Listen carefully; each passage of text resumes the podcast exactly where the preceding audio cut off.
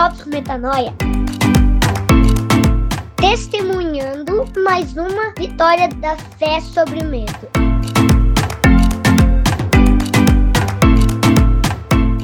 Oi, gente, Mari Moraes por aqui. Bem-vindo ao Drops Metanoia, nosso cantinho semanal de expansão de mente, de combate a mentiras. Não é qualquer mentira, é sempre uma mentira, frequentemente entendida da forma X, da forma Y famoso senso comum, e a gente vem aqui bater um papo sobre as palavras, né, do nosso querido mestre Jesus Cristo, como que elas contrapõem essas mentiras, esses clichês e a verdade pode nos libertar, né, através de simples conexões que a gente faça juntinhos aqui. Obrigada você que acompanha a gente. E quero falar que hoje é um drops mais que especial. Fui informada, não vou mentir, jamais faria essa conta, mas fui informada pela pessoa que com certeza faria essa conta. Chama-se Rodrigo Maciel.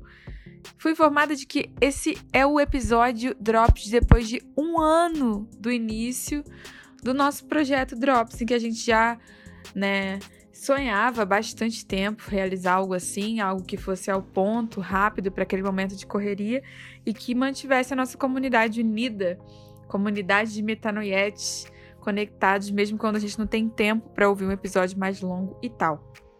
E desde então foram feedbacks maravilhosos, tem sido um privilégio é, dividir esse momento com vocês. Uma semana é o Rô, uma semana sou eu. E eu tô muito feliz com o resultado disso, muito satisfeita. É um dos episódios assim que a gente mais recebe feedbacks positivos. E você é parte dessa história com a gente. Muito obrigada. Por isso, o tema vai ser um pouco diferente hoje. Não é porque é aniversário que vai ter folga que eu vou dar esse mole, jamais. A gente vai falar de um tema um pouquinho diferente, mas é, eu acho que é interessante, vai fazer sentido. Me acompanha, me acompanha. O tema vai ser um ano de drops. Será? Mas faz sentido isso, Mariana? Faz sentido esse tema? Um ano de drops. Será? Meus queridos, minhas queridas, vim trazer uma inversão a vocês. Será que os drops, né? Essas pílulas de conhecimento da verdade, da paz, da justiça, estão apenas no metanoia? Será que você precisa acessar uma verdade teórica de alguém que passou por alguma coisa ou que tenha conhecimento teológico para te oferecer? Da onde vêm os nossos drops espirituais, né? Isso é um tema que muito me interessa. Talvez seja o tema que mais me interessa na vida. Sabe por quê? Vou ser direta aqui, sem enrolação. Eu acho que se a nossa espiritualidade, se os drops que alimentam a nossa espiritualidade vêm apenas de um tipo de experiência, seja um podcast, seja um culto, seja um, um livro, né, por mais sagrado que ele seja, se os nossos drops eles têm fontes específicas delimitadas para que a nossa espiritualidade se desenvolva, é bem provável que a gente esteja vivendo uma ilusão de espiritualidade. Meio grave isso, né? Sabe por quê? Porque a espiritualidade, né, ela é o testemunho da existência de um Deus é o processo de conhecer a esse Deus, conhecer alguém em quem subsiste todo o universo. Então, ou Deus, né, é onipotente, onisciente, onipresente, ou ele está em tudo o tempo inteiro, ou não é Deus, é uma divindade. E aí, se eu adoro alguma coisa ou busco alguém que só está em determinados tipos de perfil de informação e eventos, é bem provável que esse alguém que eu esteja buscando não seja Deus, mas seja uma projeção da minha mente de algo que eu acho que me traz algum conforto. Adorar a Deus, buscar a Deus, conhecer a Deus implica necessariamente buscá-lo ou pelo menos crer que ele está em toda experiência do cotidiano.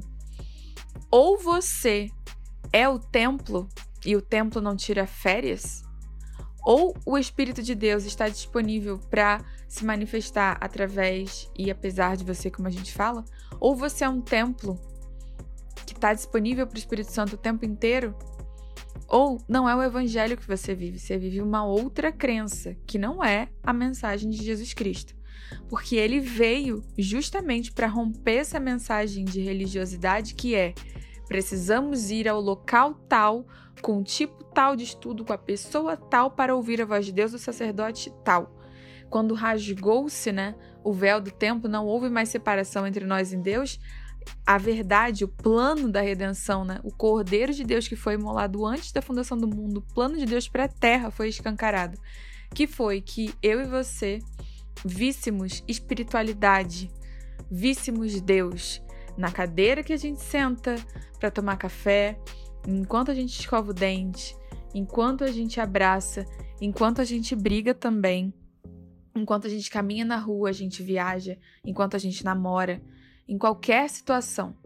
Se, a, se o drops, né? Se a pílula de energia não vier de olhos abertos para Deus no cotidiano, se a espiritualidade não vier de tudo e todos, ela não veio nunca.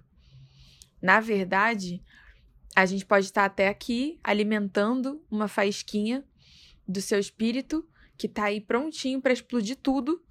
E aí, de tanto ter essa faísca, um dia você desperta para o fato de que você é um templo, um templo chamado para esse tempo, e que é pelo incendiar né, da sua vida, do seu dia a dia, que você cumpre seu propósito e você faz né, a, a diferença como fonte de vida nesse, nesse momento do mundo. E aqui eu não tô falando de um incendiar, de você se tornar uma pessoa hiperemotiva, tá? Na verdade, a gente confunde muito esse despertar, esse funcionar do templo ou manifestar da presença de Deus com sempre uma compreensão é, de uma epifania nova, ou sensações hiperestimulantes, ou a conclusão de um debate teórico, mas a presença de Deus é esse silêncio prazeroso que brota quando você tem a opção de lavar a louça com pressa, praguejando quem deixou aquele prato, ou você acessa o campo espiritual e encontra prazer numa tarefa que ninguém queria fazer. Quando você tem fé para fazer com prazer aquilo que ninguém faria, aí você encontrou esse Deus que está presente em todos os lugares. Quando você toma consciência, né, de que você não está sozinha, você não está sozinho, não importa o contexto em que você esteja, é daí que vem o drop de energia. É daí que você move montanhas. Nesse momento, gente, eu vou ser bem honesta com vocês. Eu estava embaixo da coberta, com os olhos ardendo de sono, depois de um dia de trabalho. E eu me lembrei que tinha que gravar o Drops hoje. Se eu fosse olhar para uma percepção puramente é, visível, né, racional, eu não gravaria, eu não cumpriria é, esse, com esse compromisso. Mas é porque eu creio em um Deus que é acessível a todo momento para me dar energia e vida, para transbordar milagrosamente e mostrar a glória dele que eu tô aqui gravando agora. E esse drop de energia está acessível por meio do Espírito Santo. A gente é só um sinal até que você perceba que você pode acessar essas pílulas de energia o tempo inteiro. Na verdade, o sol resplandece através de você toda vez que você crê nisso, quando as pílulas de energia racionais se esgotariam, quando você não teria motivo nenhum para fazer, para falar, para servir, e a única fonte do seu serviço é o Espírito Santo, você pode dizer que você acessou a condição de templo, que você compreendeu a mensagem de Jesus e minimamente no derradeiro dia vai poder olhar para a cara dele linda, dar um sorriso e dizer: Eu entendi. Eu acessei os drops. Espero que tenha feito sentido para você. Muito obrigada por me ouvir. Fica com a gente que tem muita coisa vindo aí pela frente.